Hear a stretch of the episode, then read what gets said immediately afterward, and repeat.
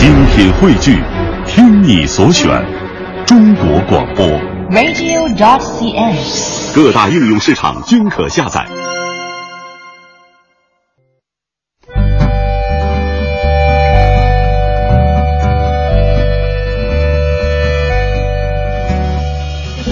讲述看不见的心灵故事，记录几代人的情感春秋。周一至周五二十一点，我们和您一起重温那些年。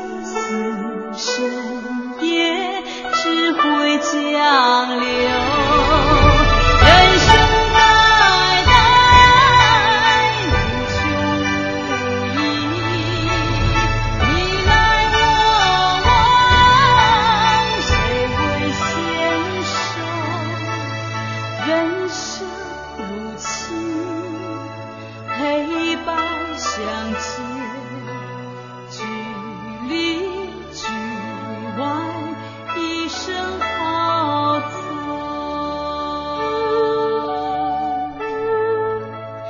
那些年，记录中国人的情感春秋。大家好，我是小婷。大家好，我是林瑞。围棋是中国古代四艺之一，有人说它起源于尧舜教子，也有人说它来源于兵法和占卜。从早前的游戏工具到现代的体育竞技，从两晋南北朝的出现繁荣到唐宋明清的盛世盛景，围棋到底走过了一段怎样的历史道路？本周那些年巴雅系列围棋专题，今天先带您去追溯围棋的起源和历史。今天我们非常荣幸邀请到了中国围棋协会主席王汝南先生做客直播间。王老师您好，你好，嗯嗯，我先跟大家来介绍一下吧。今天见到王老师，哎呦，本来我这心里边特忐忑，因为我完全就是一白丁啊，在围棋方面。上周也是白丁，我下周就不是了，我告诉你，做完这节目我就不是白丁了。嗯呃，跟大家来介绍一下王汝南先生啊，呃，大家其实可以百度一下。王老师我那个那历史资料都很久远了，但是很多年前的也觉得好牛啊。我们新中国第一代围棋棋手啊，嗯啊，呃，王老师呢，这我是怀着特别忐忑的心情跟王老师说，王老师你好，就王老师特别随和，嗯那我就有一个这个疑问，我还问王老师，我说王老师是不是下棋的人都容易这样心平气和，看惯了胜负啊？这一看就是外行问的。所以我告诉你啊，嗯、下围棋当然是陶冶情操的，但是下围棋的人呢，每个人都有每个人的个性。这个就像那个吴清源大师，大家可以呃看得到，都认为他讲的都是和谐六合之词，实际上他是一个很有个性的人，所以他在围棋上他才能够有那样的造诣。嗯，呃，我是觉得平和也是一种性格，也是特别有个性的哈。呃，今天王老师来跟大家一起来分享哈。我们今天说是中国传统文化八雅系列之一，说到这个围棋、琴棋书画，棋主要是指的围棋，在古代，嗯嗯。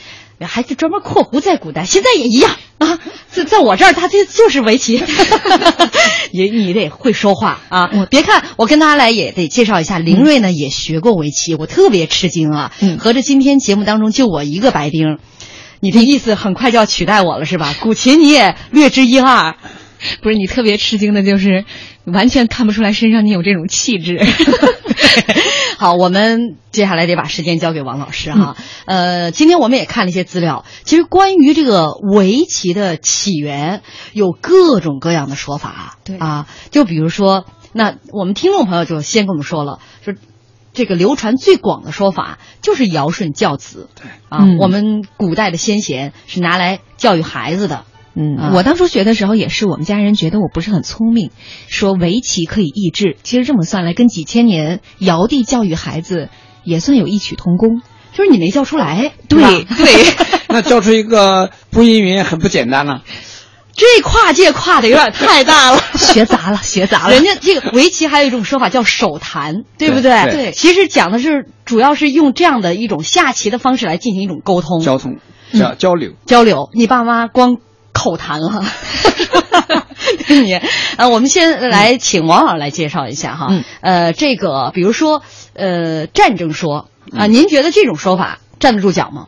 呃，它也有一定道理。嗯为什么有一定道理呢？就是因为我们讲的这个下围棋也可以叫盘上用兵。嗯呃，跟这个纸上谈兵呢，当然有相近之处。嗯它实际上并不能真正的就是说，呃，作为一个呃完全作为一个战争的这种那样一种指导。但是呢，它确实有那攻守进退，嗯对迂回，嗯对不对？像这些东西呢，确实都跟这个战争呢有相似的地方。嗯但是呢，它是不是起源于战争？呃，现在实质上也没有人敢讲这个定论，说它就是跟战争没关系，很可能也可能在这个呃春秋战国那个年代啊，呃，他在通过这样一些这个战争的形式，丰富了围棋的这些内涵。嗯嗯，就是说没有确凿的证据，大家都是推演过来。对对啊、这是战中说，还有一种是占卜说，像吴清源先生就认为他可能就是从这个呃古人看星象啊，然后进行一些占卜，呃，嗯利用围棋，它是这样的一个工具。对，比如说棋盘上有三百六十一个交叉点，有八个星位，对这都是一样的，是吗？因为过去讲的天圆地方，嗯那么围棋呢，棋盘是方的，棋子是圆的，再加上呢，这个现在十九乘十九呢，三百六十一个点。那么过去讲的，我们讲的《易经》啊，讲的这个呃呃八卦啊这些东西啊，我们讲的三十三百六十周天，嗯所以呢，它都有相似的地方。依我看，讲这个是河图洛书也好，这个易经也好，阴阳八卦也好，那么呢，他们所讲的呢，主要是讲的什么？就是当初要推演这种，它一定有工具，嗯有推演的工具呢，需要有这个盘，需要有这个方位，需要有这个呃，我们叫棋子也可以，我们说。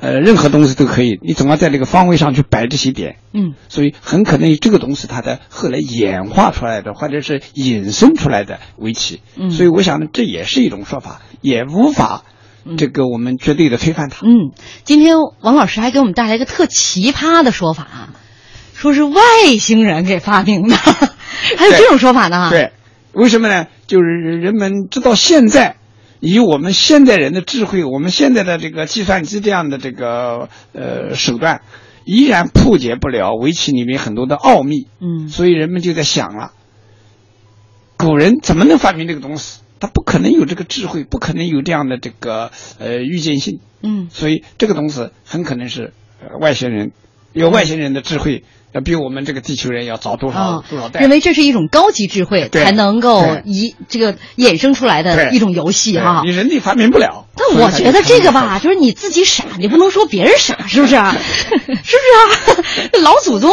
我是觉得有很多老祖宗，这个你说那个时代什么也没有，就观天象，能够推演出那么多大道。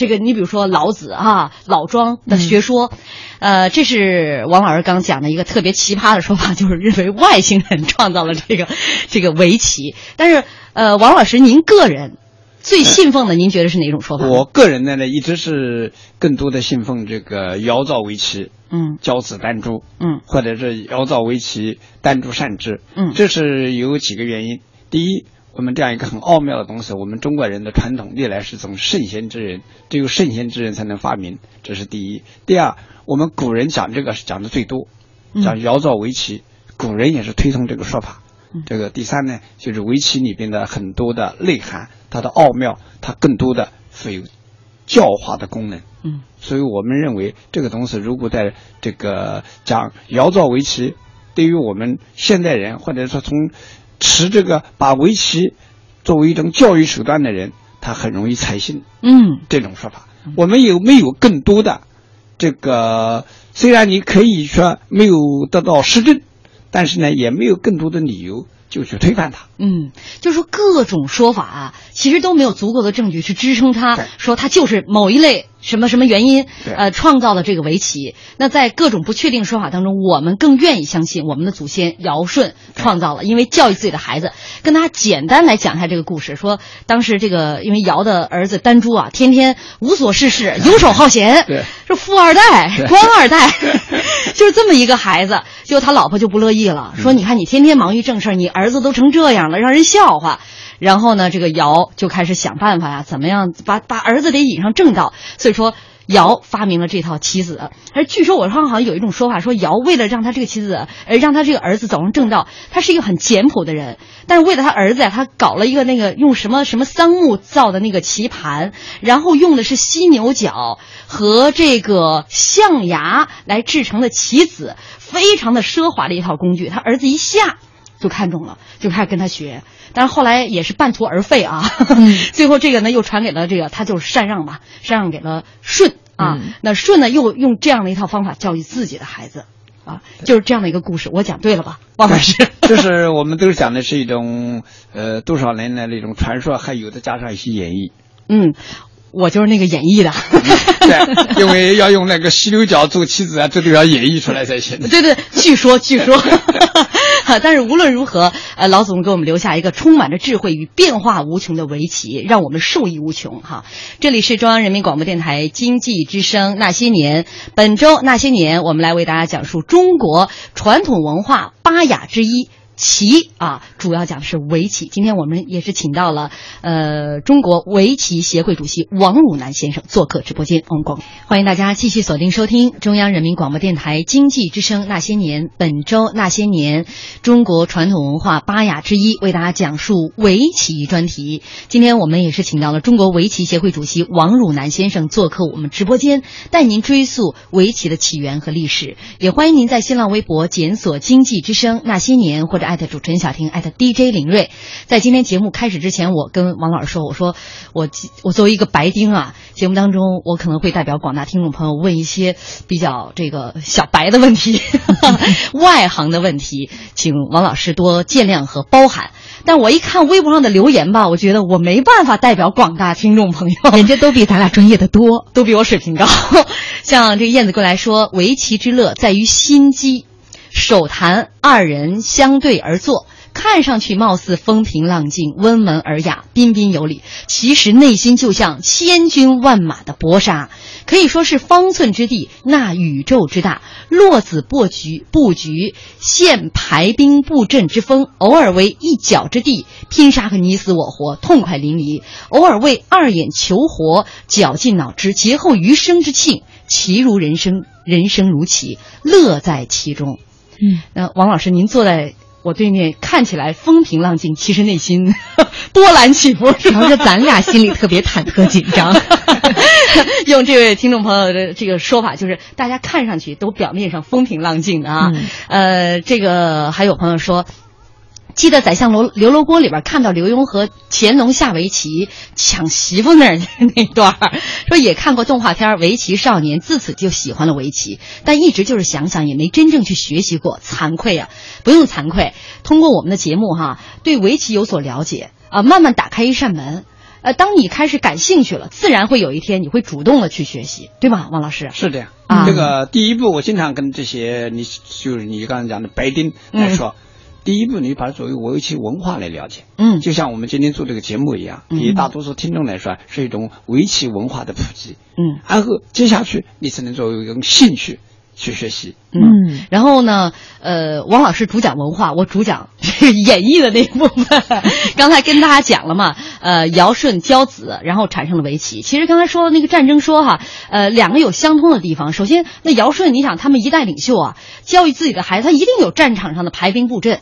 所以这个围棋当中这个教化的意思意味，它蕴含其中。还有一点哈，你说这个围棋跟中国围呃这中国象棋的这个区别，象棋它是有等级之分的啊，这个王。独坐宫中，被一群人保护着，甚至旁边这个侍女，王走的路侍女不能走，小兵呢只能一级一级往前呃推进，过了河之后才能够左右逢源，怎么走都可以哈，但是不能后退。然后呢，你像其他的什么马呀、象啊，都有互相牵制的。你说一看这个战场上等级已经分出来了，但是围棋没有。是吧？也是比较符合那个时代尧舜那个时候战争场面。所以这个采尧舜说也有这个关系，就是那时候没有等级。嗯嗯啊，但是关于这个，呃，围棋的最早的记录应该是春秋战国那个时候。我们现在所了解的是《左传》，嗯，大概应该是两千七百年左右。嗯，那个时候有文字记载，就是它实际上是讲政治的。然后呢，拿围棋来举例子，嗯，是吧？你某某某某这个皇帝，你呃做什么什么样的事情，你跟呃举棋不定，嗯，就说你下棋举棋不定都不行，况且你作为国君，你这举棋不定，你这个作为搞一个统治者，你这我这不行。这隐晦的骂领导啊，这就是对批评领导。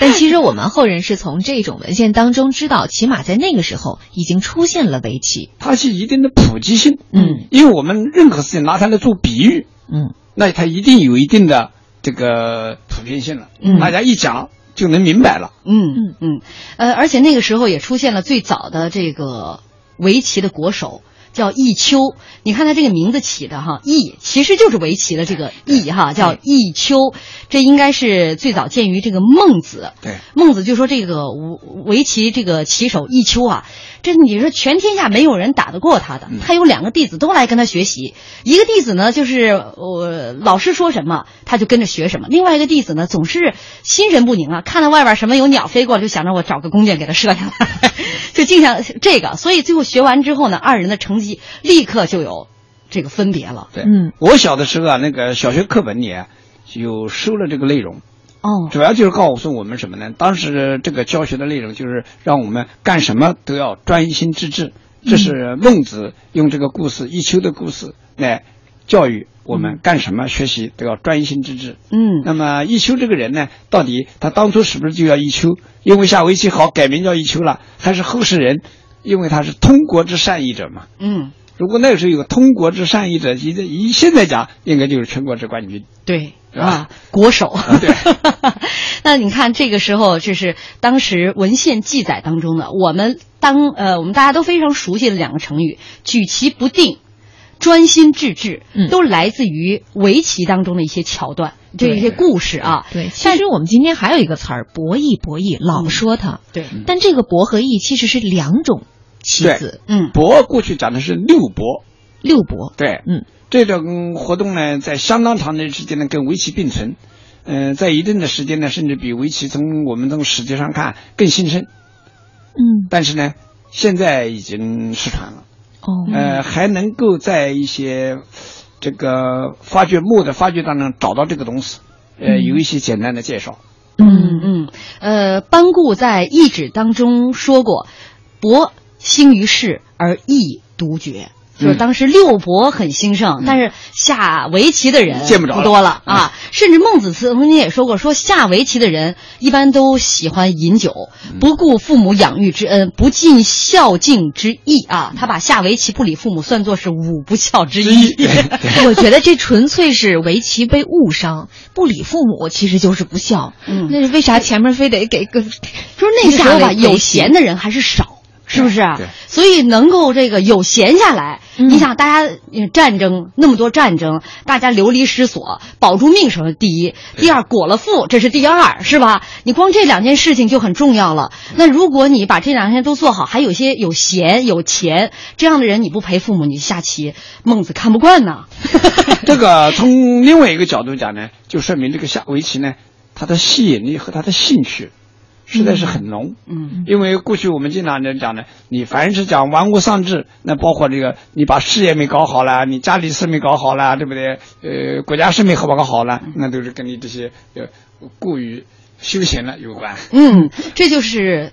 从古到今，一直有人诟病围棋就是玩物丧志，也确实历史上有太多的典故都在说跟围棋的故事，是吧？对呃，有玩物丧志的这一面啊。我看到过，好像是在这个晋朝的时候有一个故事啊，就说呃，当时一个太守吧，就是到底下就是视察，发现大家在他。但是其实呃，应该不是晋朝的时候，还应该靠前。说在玩六博，因为六博到汉朝以后就慢慢就没有了。说在玩这个六博，当时他就把这个六博这个妻子扔到江里了，然后怒斥他们呀，说他，但是他这个人是喜欢下围棋，他说围棋是尧舜制造出来的，是带有教育意义的，而六博是这个呃这个殷纣。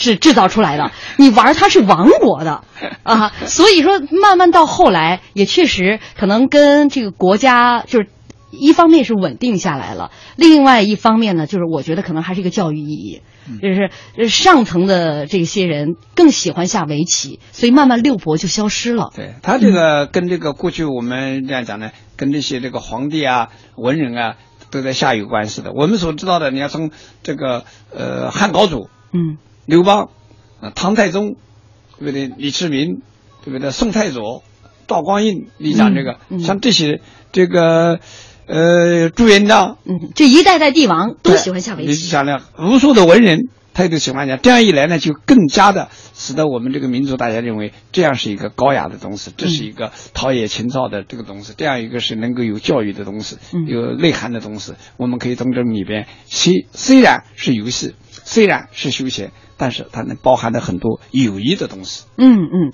那围棋啊，在之前呢，一直就是呃，可能是少数人的活动啊，但一直到了这个两晋南北朝的时候，突然开始兴盛起来了。嗯嗯，实际上从汉代就已经有相当的普及了，就已经有些专注了。嗯，你像我们讲的这个两晋的时候，呃，东晋的这个淝水大战。这个历史上有名的，对这个谢安、谢玄，当时谢安作为东晋的宰相，面对着这个前秦的苻坚的呃上百万，号称百万大军，只有八万人，那么面对这样一个强敌，应该是整个朝廷都是动荡，百姓人心不稳。但这个时候呢，谢安作为最高的宰相也好，统帅也好，他能够在战前和战后都在那边很安安心心在里面下围棋。嗯，这个他们呢体现出来什么？第一是有这样一种这个最高统帅有这样一种心态，嗯，他在这个大战的时候能够稳定，起到一个整个的稳定作用。嗯，第二个他就是什么呢？说明他的境界很高。嗯，你想，那战争打赢了，按道理说应该是狂喜，嗯，但是他还在那下棋，嗯，人接报都报来了，他还是放在边上，把这盘棋下完了。再告诉人家，嗯，你看看这个小二在前面已经打赢了，嗯，那么他对这样一个八十万大军，所以讲的这个呃，八公山下草木皆兵，就是这个在这个淝水之战体现出这样一个一个精神，就是苻坚，因为他没有掌握好这个下围棋的这种心态，对不对？没有这种这个谋略，嗯，不够，嗯，所以。这个八十万大军或者是百万大军，实际上是乌合之众了。嗯嗯，这也我补充个第三点啊，这这对围棋是真爱啊。既然大大战前、大战后，他都在下棋。对，而且你看这个性格得多么的淡定。那说到那一时期淡定，还有另外一个人，就是关公。我们都知道那个故事，关公刮骨疗伤。那其实他在刮骨疗伤的时候，分散注意力的那个活动，就是在下围棋。那有有这个关公刮骨疗毒这个话。就是他一面在刮骨的疗毒一块的这个要刮骨那疼痛的，我们讲的是是不可想象的。但战争年代那个时候肯定也没有这么好的麻药。那么一方面当然我们推崇关公是个神人嘛，嗯，对吧？这个一方面呢就是讲的下围棋，它能够吸引你这样一个专注。嗯，我把这个心思用在围棋上，你看你那么疼痛，嗯，我能够忍受，或者说我能够呃淡忘了很多疼痛。对，我们也曾经就是在讲古琴的时候讲过竹林七贤，比如说阮籍，嗯，他就会弹这个古琴，嗯，对吧？我们讲过，他也有一些著述。但是这个阮籍这个人呢，也会下围棋，而且这个故事特别有意思，说他正在下棋的时候传来他母亲的死讯，对手就表示咱们可以暂缓一下，你先回去奔丧，嗯，结果说你你料理后事嘛，阮籍说。不必，可继续下棋。决出胜负之后，阮籍饮酒二倒，长号一声，吐出一大滩血。你说，这这故事，我是觉得就是下棋这人性格太各异了。对，这妈妈去世，呃，我想呢，这个这种说法呢，他也是从一个侧面想说明什么问题呢？嗯，就说明他原籍，他能够有这样一种忍耐，或者说是一个这个淡定，嗯或者说呢，他要以此来平复自己那样的一种悲伤过度的。嗯嗯抑制这样一种悲伤过度的这样一个感情，也就是把围棋的功能，某种意义上讲，这个扩大了。嗯，好，呃，我们接下来进入广告，广告之后继续为大家讲述。欢迎大家继续锁定收听中央人民广播电台经济之声《那些年》，本周《那些年》，我们来为大家讲述中国传统文化巴雅系列之一啊，围棋。也欢迎您在新浪微博检索“经济之声那些年”或者艾特主持人小婷艾特 DJ 林睿。今天我们也是请到了中国围棋协会主席王汝南先生做客我们直播间，带您来追溯围棋的起源和它的历史，围棋究竟走过了怎样的一条啊这个坎坷之路啊？我们的听众说，哎呀，现在节目选题越来越高雅了，都是阳春白雪的，我实在语塞。没关系啊，你说我故事都讲成这个程度了，都这么演绎了，是吧？你就当听故事，听神话。其实我觉得真的，我们这个节目的这种方式，可能还真的其他节目是没有的。我们用这么通俗、这么浅显易懂、这么自黑的方式给大家讲故事，就是希望大家能对巴雅、能对四艺有一个基本的了解。就是你看，林睿学学围棋都学成主持人了，你们听我们围棋节目，不知道能听成什么呢？我们有一位听众朋友，这个这个他他的名字起的哈，我明天一定查一查，我就叫你点儿点儿号点儿，四个字儿三个字儿我都认不得呀。他说谢安其实很不靠谱，大敌当前什么都不做，只是故作镇静的下棋，他也太不负责任了吧？这就是很多跟围棋相关的历史典故，你看你从哪个角度去看他？对，嗯对，呃，还有我们的听众朋友啊，这个他他还说范希平诗乡下在乾隆四年在浙江当湖下的十盘对局，就是传世的当湖十局嗯，当湖十局这是个很大的话题啊。咱们现在就是在平湖，浙江现在叫平湖。对，嗯我们在未来有机会会涉猎。嗯咱们还是讲回到南北朝。还得讲故事，是不是？刚才是讲了这么多的故事，到呃讲了这个呃这个阮籍，阮籍，哎呀，我都、嗯。我都开始晕了啊！南北朝时期的这个故事，其实在这个时候呢，我们要跟大家来说一个人呢，就是在这个时候呀，有很多这个作为帝王将相啊，呃，开始喜欢围棋了，就是因为他们喜欢围棋，所以带至从上到宫廷，下到很多的这个贩夫走卒啊，大家都开始下围棋，嗯。所以有很多美妙的传说也随之诞生。你比如说王质烂柯，嗯。哎，这样的一个传说故事，对，现在我们现在搞的烂柯碑已经搞了若干届了，这就在浙江这个衢州这个地方，它确实有一个烂柯山，而且呢，这个山里边正好有一个洞一样的，这个很大的一个平地。我们现在在那个底下，呃，他做了一个大棋盘。这个为什么要在那烂柯呢？就是说这个一个樵夫，这个王直上山打柴，打柴的看到两个老人在下棋，下棋一看呢就，呃，上了瘾了，或者说是有兴趣了。就在那看这盘棋看完了，回头一看，斧头柄都烂了，那这个多少年了？那就是过去我们讲的，呃，天上一日一日，对不对？嗯那个民间可能就是呃千年了。嗯对吧？因为这这个这个，所以有人讲的这个围棋是神仙发明的，像这都都跟那个神仙发明有关。嗯因为神仙下围棋，神仙下围棋不可能是从凡人这儿学来的，嗯只能是仙人传给凡人。嗯所以他讲的这个难柯的故事就是讲什么呢？当然是讲的这个呃宣传的一种这个这个当时的一种境界吧，因为嗯我们崇尚的是神仙嘛。嗯。后来说王志回到这个村子里一看，嗯，都是物是人非了呀。那是啊，呃然后呢，这个他就从此又又其实回到山里去得道，后来也是成仙了嘛。嗯就是烂柯柯其实就是那个斧头把儿的意思对啊。烂柯就是他把那个斧头放在旁边，结果呢一盘棋下完之后，他那斧头柄都这个都烂掉了。时间已经过去了一百年。嗯，这就是王志烂柯的故事，这个历史上非常有名的关于围棋的一个传说故事。对，所以我们有时候经常讲到那个到那个衢州讲，哎，这个地方你们也可以作为这个围棋的发祥地，因为这个故事流传的太广了。对，嗯这个故事是从其实就是从西晋那个时候开始的，也由此说明，在这个两晋南北朝的时候，围棋有多么受大家的欢迎。而且从那个时候起呢，你比如说开始有了咱们说围棋的九品，对，就是从那个时候开始。梁武帝，嗯梁武帝呢是一个很特殊的人物，他第一是人家讲的是佛教皇帝，嗯他的这个佛教的很多规矩都是梁梁武帝制定的。嗯呃，一个呢就是围棋皇帝，嗯所以围棋呢他也制定了这个当时的九品。嗯，这样就把这个围棋分成九个等级，我们现在叫九段。啊，呃就是从这儿演绎过来的。对对对，演绎过来的。不过后来这个我们宝岛台湾呢，呃，殷老先生、殷长期老先生曾经也搞过，这个他不搞酒单，但我们也搞酒品。嗯到现在他也是一瓶、二瓶、三瓶、四瓶。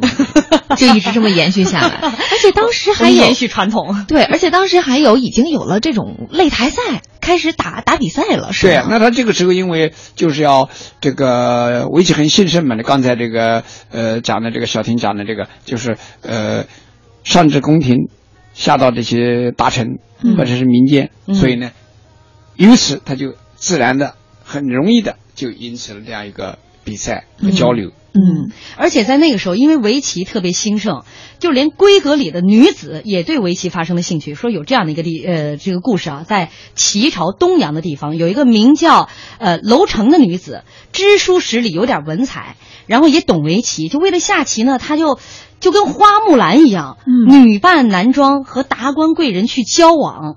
那其实呢，这也足以说明这个女子其实不是什么平凡之辈，敢做出这种惊天动地的举动啊。那后果然，她这个才能是被大家重视的，她被任命为扬州义曹从事。可惜后来没当多久就被人发现了，她是女扮男装的，就给打回去了。这个当时宋明帝一道圣旨，把她遣送还乡，然后他就换上了女装上路，而且一路上叹息不已啊，说：“嗯我虽有这样的本事，却依然要做老妇打扮，真是太可惜了。其实我觉得可能真的是因为他围棋的才华挽救了他，因为其实如果他女扮男装的话，这应该算是欺君之罪吧。让他告老还乡，算不算比较人早就优老了，是吧？就告老还乡，让人家返乡？但是她是我们国家说史书上记载的第一位女棋手。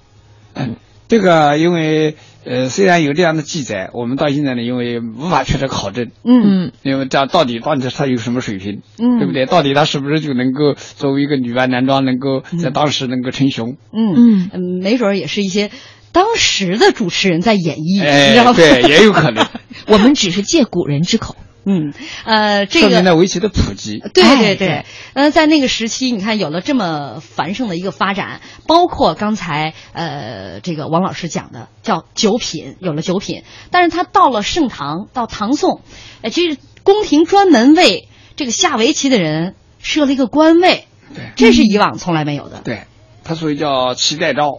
嗯，所以代招嘛，招就是皇帝的诏书嘛，啊代等诏就是等等着皇帝召皇唤 等着皇帝召唤嘛。哎，等着皇帝召唤的旗手，对对对对是吧？对。哎呦，那那有没有一个什么评选的过程？什么样的人你能够考到这个？那你这个他也要这个，第一是要有人推荐，嗯第二个呢，我想呢，这个肯定要叫他们互相的比试。嗯呃，你那个时候讲的欺君之罪也不得了啊！你如果呃阿哥阿猫都去那个了，搞不好你要倒霉。嗯，所以呢，他必然要真有一点的呃本事的人才敢去应聘。嗯嗯，呃，齐代诏，这是在大唐啊盛世的时候开始有了啊，唐宋都有啊，宋以后就没有了，消失了。呃宋以后，元明清好像就没有专门这样的职务了。嗯因为宋朝啊，尽管在我们历史上大家都觉得是很不争气的一个朝代，嗯对不对？你的白宋什么宋徽宗都被人家俘虏去了，对不对？清徽二宗都被人俘虏去，你多多多丢脸。但是实际上呢，宋朝那时候的呃经济文化是相当发达的，嗯。所以讲的《清明上河图》为什么那么繁盛啊？那么它就是因为它的文化经济很发达，当然，呃，也有可能奢靡之风随之而来，嗯。所以它呃最后当然是呃白宋就这么就亡掉了。嗯，但是不管怎么说，围棋在唐宋之际应该算是达到了一个高峰。高峰尤其在唐朝的时候，他还走出了国门，去跟国外的这个棋手去交流。嗯我们今天也剪了一段音频，现在正在热播的《武媚娘传奇》里头有一段演绎，王老师笑了，咱先听听。咱们我们先来听一听啊。在本岛，无人能与物不阁下下满白手，因此，他是我国当之无愧的第一高手。他此次前来，不但献上冷暖玉棋子，更是想与大唐棋手切磋棋艺，故特带来一千古残局。陛下，武才人本来已经破了这局残棋了，那为什么？这务部坚守要是位通达的雅士，那他就应该领武才人这情了。务部先生果然棋艺高超，令如意叹服。能凭此局，实乃我之幸运。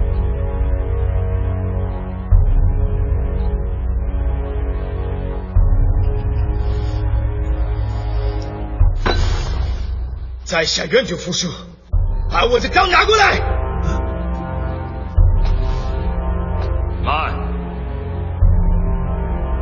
务部先生既是东瀛第一棋手，想必是位风雅之士。以一己之力面对我大唐两位棋手，实属不易。若是赢了阁下，反倒是我大唐胜之不武。这棋道之妙，不在于胜负输赢，而在于。切磋互进，此棋下成平局，乃美事一桩。所以，何来剖腹啊？再说了，你这一剖腹，肠子肚子留我这雀楼一地，影响在座诸位进食的心情。所以，你要剖腹，朕不准。这棋盘本是方寸之地。可争一时输赢，没必要以性命相搏。再说了，这天下的残局何止这一盘？难道务部先生不想在有生之年阅尽天下棋谱，多赢几盘残局吗？棋路变化万千，结局却归于一念之间。只要放下执念，便可豁然开朗。在下受教了。猜人棋已在大唐后庭位列第几？我，在下不才，在大唐，我只能排在第七。不知第一是谁？可否得缘一见？这个嘛，倒是不妥。如果务部先生能够赢了在下以及那六五四三二诸人，到那个时候。便见得到这第一了。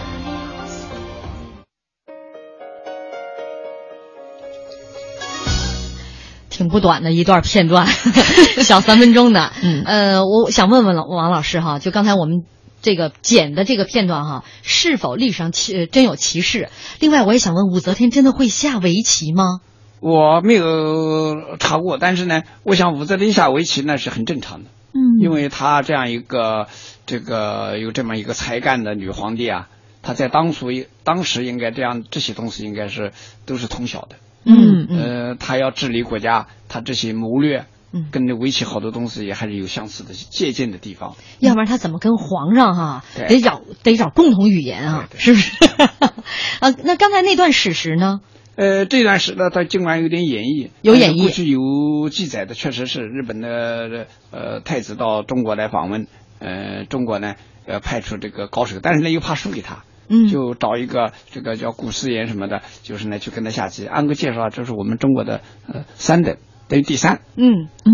哎呀，那我当下你要当然要跟你们最好的下，呃，这个呢那时候这个中央王朝嘛，就是说呢你赢了我们第三，再跟我们第二下，赢了我们第二，再赢我们第一。其实呢，那个出场的就是最好的。嗯，只不过是一个呃大国的沙文主义，如此是这种体现。嗯，所以日本的太子就说：“哎呀，我这小国之一，敌不过大国之三，是吧？”呃，其实呢，应该在南北朝这个时候呢，围棋呢可能就从陆路传到朝鲜。嗯，现在那个时候叫高句丽，嗯，什么新罗，嗯，什么这个呃，就是东南亚的一些国家，还没到东南亚，没到啊，就是主要是朝鲜。对对对对。就在朝鲜的这一带地方。嗯，那尤其到了唐朝的时候，那可能日本有很多那时候叫遣唐使哈。对。那他们就派来很多人专门来学这个围棋啊。嗯。啊，而且学学那么多年，然后回去再再教给他们这个日本的国民。对。但是呢，因为这个现在到底是什么时候传到日本呢？日本当然也有一直在研究。实际上，我们中国的叫《旧隋书》里边，嗯，就已经有这个记载了。嗯。是吧？呃，倭人。《恶人传》旧隋书的《恶人传》就讲了，这个恶人传呢，这个恶人呢是喜欢这个下棋这种游戏。嗯嗯，在唐朝呢，这个王王基新啊，是唐玄宗时候的这个棋手。据说哈，这个他曾经在一个丞相他家住过一段时间，在那里和一个和尚下过棋。他当时自己就知道自己的棋力不差，然后就跟人下完之后，他就去考投考翰林，一战告捷，成为了棋代诏。以后他就经常在宫中来陪唐玄宗下棋，因为他这个性格呢特别豁达，不拘小节，所以在棋艺上是刻意求精，勤勉好业。当时流传这样一个故事，他说怎么样提高他的棋艺呢？他成名以后呢，从来不以名家自居，每次外出游玩，身边总带着一个竹筒，里面放着棋子儿和纸画的棋盘，他就把竹筒呢系在马车的辕上，路途当中不管遇见谁，哪怕是平民百姓，只要是会下棋，下马来对弈一番，谁要是赢了他，立刻就可以享用他款待的一顿佳肴。嗯，这个人真是围棋普及的功劳者。嗯，就是跟王继新呢，我跟你讲实在话呢，因为他有流传他的讲的这个围棋视觉，嗯，就是王继新传下来的。我想呢，呃，能把他这东西传下来，到底是是不是一定他写的，咱们现在没法考证。但至少把这个东西放在王继新的身上，承认王继新是一个著名的棋手，那就跟你讲的故事有关。他能对围棋普及这么上心，嗯，那也是这个大家认可的。对，就很有在围棋普及方面非常有功劳的一 一个人。那其实这个时候都是盛唐哈，包括宋朝。刚才广告间隙，这个王老师说了，哎，宋朝啊，就是皇上啊，这下棋 有点，呃，咱们说玩物丧志有点过头了，是吧？把画画下棋成当成自己的主业，后来亡了国了。嗯，对。所以宋徽宗，呃，其实他的绘画，现在的一幅画卖的那是都是天价了。嗯，呃，围棋也是下的不错，也是高手，非常喜欢。嗯，所以他那个呃齐代昭也经常要要陪着他去下棋的。嗯，但是呢，非常遗憾的就是什么呢？因为我们在中国历史上，呃，往往是这样，亡国之君，人们总是不太愿意讲他的长处。嗯。所以我们经常就我们刚才讲的，一开始我就跟大家讲的，我们怎么讲的汉高祖、嗯，唐太宗、对，嗯，宋太祖、对，朱元璋，对，我们都讲这些人呢，因为这些人都是开国的。对，说说到呃明太祖朱元璋，他也是一个围棋爱好者，对。他很喜欢下棋，而且有一个他特别有意思的小故事，说他有一个功臣叫徐达，有一日他们两个就在湖边下棋，然后下到最后的时候，其实朱元璋是似乎略占优势，但突然徐达举棋不定不下下了。朱元璋说：“你为什么举棋不定呢？”徐达急忙起身，恭敬地说：“陛下，这局棋看来不胜不负，是何棋呀？”朱元璋就说：“胜负尚未分晓，咱们接着下。”徐达用手一指，就说：“陛下，请往这儿看。”朱元璋一看，吓一跳。原来，如果徐达在这儿下一子的话，他马上就会全军覆没。这个时候，徐达也是一身是汗的，这要赢了，皇上也不太好办。接接着又说：“请陛下再仔细看。”然后朱元璋再一看，徐达在棋盘上所有布下的黑子，其实巧妙地摆成了“万岁”两个字儿。跟皇上下棋真是太累了，特高兴，立刻就把那个当时放眼望去那块湖啊、别墅啊，都都讲给徐达了。我现在南京你去看，莫愁湖里就有一个叫圣棋楼，就是这盘棋下来，就是这么传说传闻下来的哦，赏给这个徐达的。哎呀，我说这是史上第一在围棋上会拍马屁的人，和皇上下棋，你说能把这皇上下的龙颜大悦呀，这是相当不容易啊。那一方面，你你你说胜负之间，谁都有胜负之心啊。至少在我们这样一个人情社会啊，我们也来讲这个这个呃上的要争嘛，嗯，对不对？你力争上游，对，不是要珍贵啊啊，嗯，很尊贵啊，对。对这个皇帝要跟他下棋，你肯定得要稍微悠着点劲儿。嗯嗯，这是到了明朝，但朱元璋本人也挺有意思，自己特爱下棋。嗯，但是呢，呃，就是属于只许州官放火，不许百姓点灯。他是以禁棋出名的，曾经下令在这个军官军人下棋的断手，而且还建了一个逍遥楼。你说这名字起的逍遥楼，专门囚禁赌博下围棋的老百姓。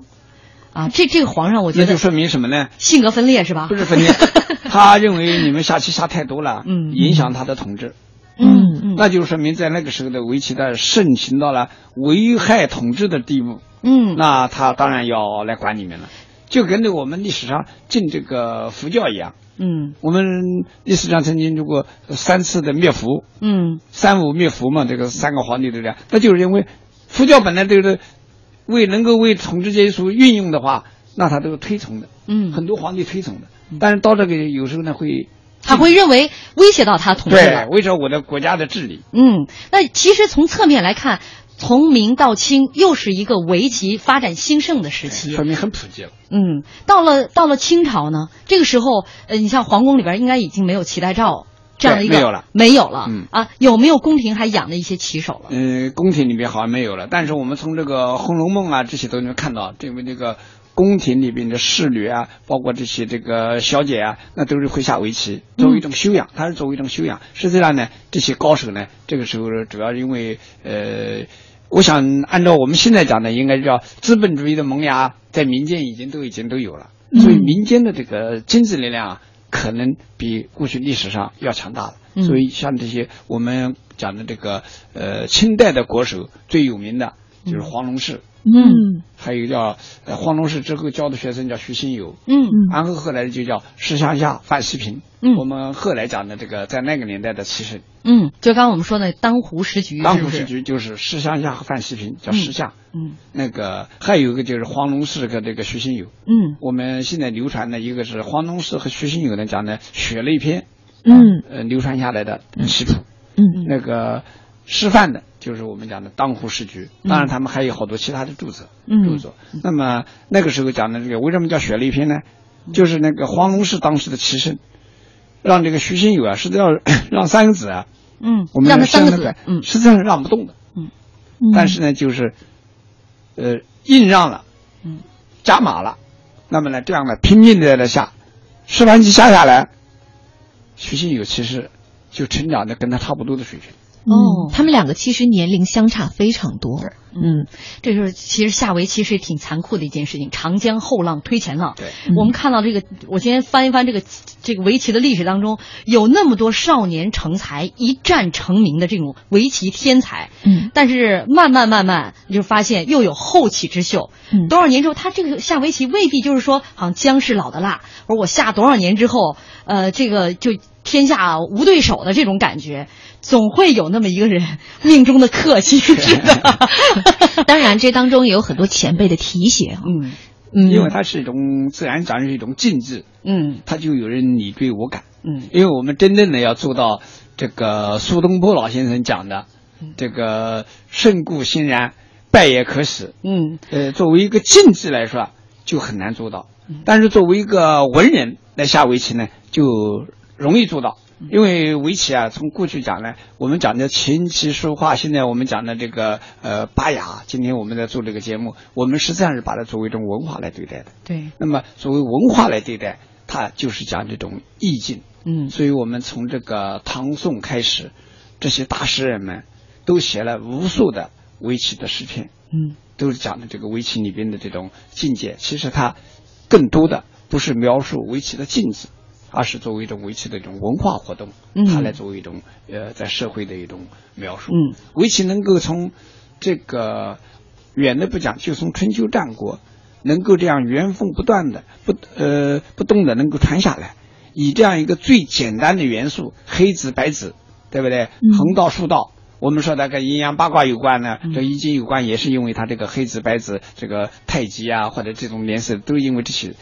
但是这么一个简单的东西，它能演化出这么深刻的内容。军事家可以拿围棋讲军事，这个哲学家拿围棋来讲哲演绎哲学，对不对？政治家是拿围棋讲的世间的这个人间的关系。嗯这个我们现在一些经济学家拿围棋的这个来讲的这个商道，嗯讲这个经济的东西嗯，都说明什么呢？它这里面有很多的这个内涵，嗯在社会上面他得到了大家的认可。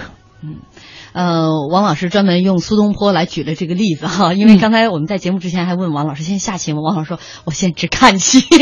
历史上苏东坡就是以看棋闻名的，自己不下，但是他也挺有意思。苏东坡让自己孩子下，天天他他好像是在呃在海南的这个这个时候，呃，就是有一个人很崇拜他，就天天来这儿跟他下棋，他自己不下，就让自己孩子天天跟人下，他天天在旁边看着。所以你现在是学习苏东坡老先生是吧？我未来会会有这么一招的，但是问题我也看不懂啊，我跟王老师不一样啊。